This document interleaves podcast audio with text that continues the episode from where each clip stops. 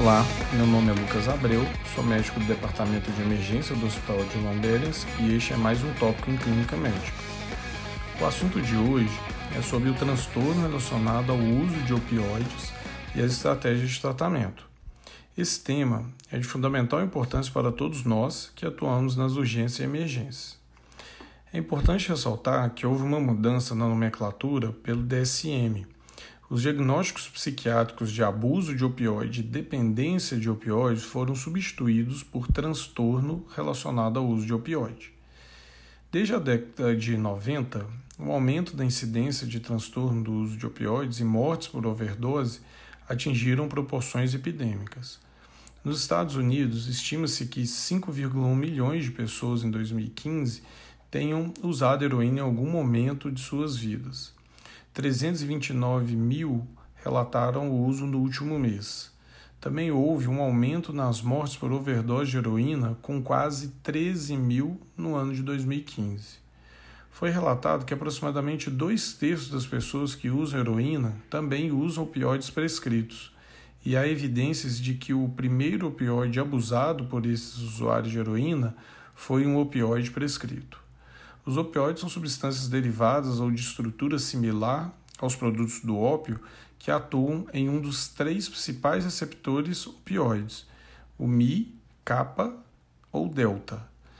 Os opioides podem ter efeitos analgésicos e depressores do sistema nervoso central, bem como o potencial de causar euforia. Quando a gente fala de euforia, não quer dizer que o paciente está ali agitado, né? Não, é essa relação. Euforia é uma sensação de bem-estar. A dependência opioide pode envolver o uso indevido de medicamentos prescritos, ou o uso de medicamentos obtidos de maneira ilegal, ou o uso de drogas ilícitas, como por exemplo a heroína. A dependência de opioides é uma doença crônica e recorrente associada a taxas significativamente aumentadas de mortalidade. A maioria dos pacientes com transtorno do uso de opioides, incluindo aqueles que já cessaram o uso, requerem um tratamento de longo prazo para prevenir recaídas. O tratamento de primeira linha consiste na farmacoterapia com um agonista ou um antagonista opioide e um tratamento psicossocial auxiliar. Os opioides são classificados em naturais, semissintéticos e sintéticos. Os opioides naturais são substâncias que são extraídas do ópio diretamente do cálice da papoula. Os semissintéticos são resultado de uma modificação parcial da substância original, sendo a heroína o primeiro descrito na literatura médica, que foi sintetizada pelo Wright em 1874. Em 1902, surgiram os primeiros relatos em revistas médicas discutindo os efeitos colaterais e sintomas de abstinência relacionados a essas substâncias. Só para a gente dar aqui alguns exemplos, é, os opioides naturais, a gente tem o ópio, morfina, codeína. Semissintéticos, temos a heroína, a oxicodona. E os sintéticos, a metadona, meperidina e o fentanil. Vamos falar um pouquinho sobre a farmacologia. Então, a gente precisa entender um pouquinho sobre os receptores opioides. O Mi ele é responsável por causar euforia, analgesia e depressão respiratória. O kappa ele está relacionado a analgesia, sedação, miose, sintomas psicomiméticos e, e desrealização. O delta também está relacionado à analgesia. A ativação dos receptores opioides Mi endógenos resulta nos efeitos opioides de recompensa e analgesia. Os receptores opioides estão localizados no sistema nervoso central e periférico. Os efeitos da ativação dos receptores neurais Mi dependem da localização do receptor, dos tipos de proteína G presentes nos tecidos neurais ativados e da frequência e duração da ativação.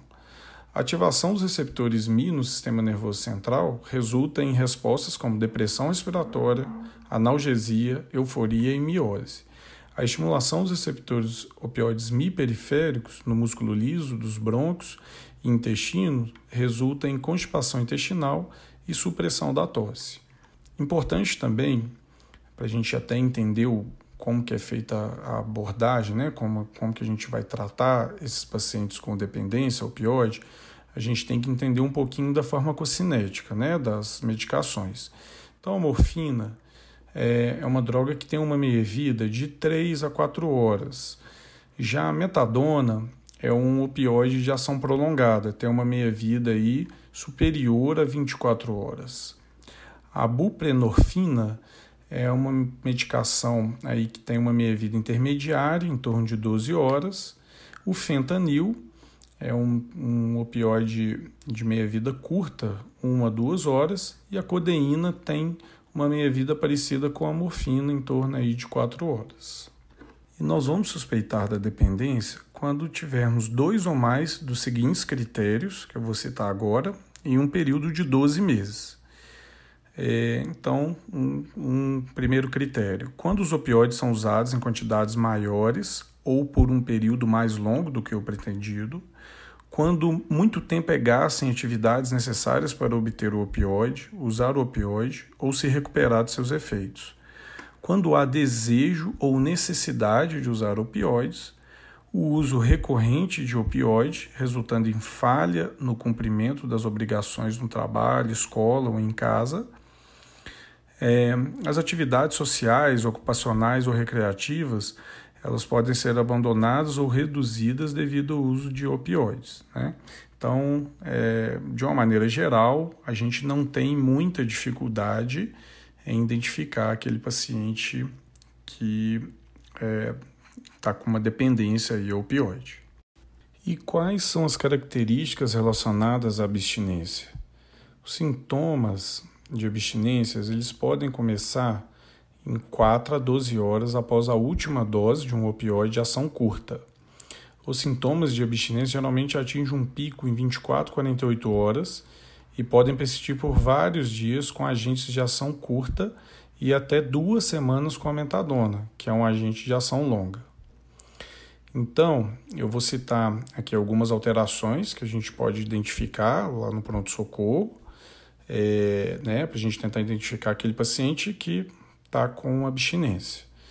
Então, esse paciente ele pode estar com uma hipertensão, frequência cardíaca aumentada, frequência respiratória aumentada, ele pode ter alterações gastrointestinais como náusea, vômito, diarreia, o ruído hidroaéreo pode estar aumentado.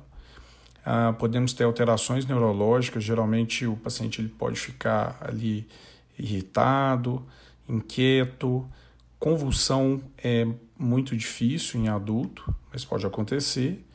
Tremor, bocejos frequentes. Uh, podemos ter alterações é, oftalmológicas também, como é, um lacrimejamento excessivo, midríase. É, podemos ter alterações da pele, como pilo, ereção e diaforese. É, e outros achados, como por exemplo uma rinorreia excessiva. E o tratamento? como que a gente trata esses pacientes né, que estão com dependência e chega às vezes no pronto-socorro com sintoma de abstinência. É, então, o tratamento não consiste em administrar morfina no pronto-socorro, né? É, que a gente habitualmente observa é que as pessoas acabam dando a medicação e é, a morfina, por ter uma meia-vida muito curta, é, em poucas horas o paciente ele vai sentir uma necessidade de usar o opioide novamente. Então, é, a gente tem alguns pilares que são importantes é, é, no tratamento, como o envolvimento da família, o reconhecimento do problema pelo próprio paciente, é, o tratamento medicamentoso, o tratamento e acompanhamento psicossocial e o acompanhamento médico ambulatorial. Esse tratamento medicamentoso que eu citei agora há pouco, ele é relacionado ao uso de opioides, principalmente de ação prolongada. O tratamento baseado somente na abstinência do opioide, com supervisão médica, não é recomendado como um tratamento independente. O tratamento subsequente, com medicação e acompanhamento psicossocial, é geralmente necessário para prevenir a recaída. Os indivíduos dependentes de opioides normalmente eles sofrem abstinência em torno de 4 a 48 horas após a interrupção do uso, ou poderá ocorrer uma abstinência iatrogênica se o antagonista opioide, como a naltrexona, por exemplo, for prescrita precocemente. Uh, não podemos confundir com a naloxona, que é um antagonista de ação rápida que é usado no tratamento das overdoses provocadas pelos opioides. A naltrexona é uma opção para o tratamento de manutenção para prevenir recaídas. Essa medicação bloqueia os efeitos dos opioides se eles forem usados. Então, pessoal, super importante, a naltrexona a gente só começa o uso quando o paciente ele já está desintoxicado. Não podemos iniciar a naltrexona para o paciente que está é, sofrendo ali da abstinência, porque a gente vai fazer uma iatrogenia, a gente vai piorar o sintoma da abstinência do paciente. Então, sempre que possível, a gente deve usar uma única classe de medicamento para iniciar o tratamento da abstinência aguda. A metadona e a buprenorfina são os medicamentos de primeira escolha. A metadona a gente pode iniciar com 20 miligramas por via oral e geralmente é, esses 20 miligramas são suficientes para o tratamento da abstinência aguda sem produzir intoxicação.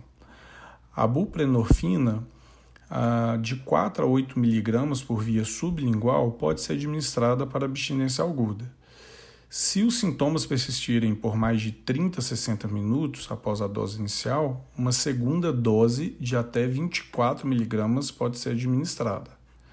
Para pacientes com grave diarreia e vômitos persistentes, pode ser necessário uma ressuscitação com fluidos. Os medicamentos adjuvantes podem incluir os agonistas alfa-2 adrenérgicos, benzodiazepínicos, antieméticos e antidiarreicos. Para os pacientes que estão com náusea, vômitos, a prometazina por via intramuscular ou intravenosa pode ser uma boa, um bom medicamento.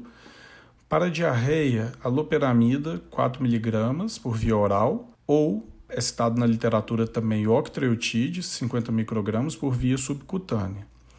Para o tratamento da ansiedade, da disforia, das câimbras musculares, nós podemos usar o diazepam por via oral ou por via intravenosa, numa dose que vai variar aí de 5 a 10 miligramas. Para aqueles pacientes que estão hipertensos, uma estratégia também citada aí é, na literatura é o uso da clonidina. Se por acaso né, acontecer a abstinência iatrogênica, né, só repetindo, devido ao uso de um antagonista opioide, como a naltrexona, apenas medicamentos adjuvantes devem ser usados. Não devemos tratar abstinência iatrogênica com opioides, pois é necessário uma dose extremamente alta desses opioides, o que coloca a vida do paciente em risco. Então é isso que eu tinha para falar. Muito obrigado e até a próxima.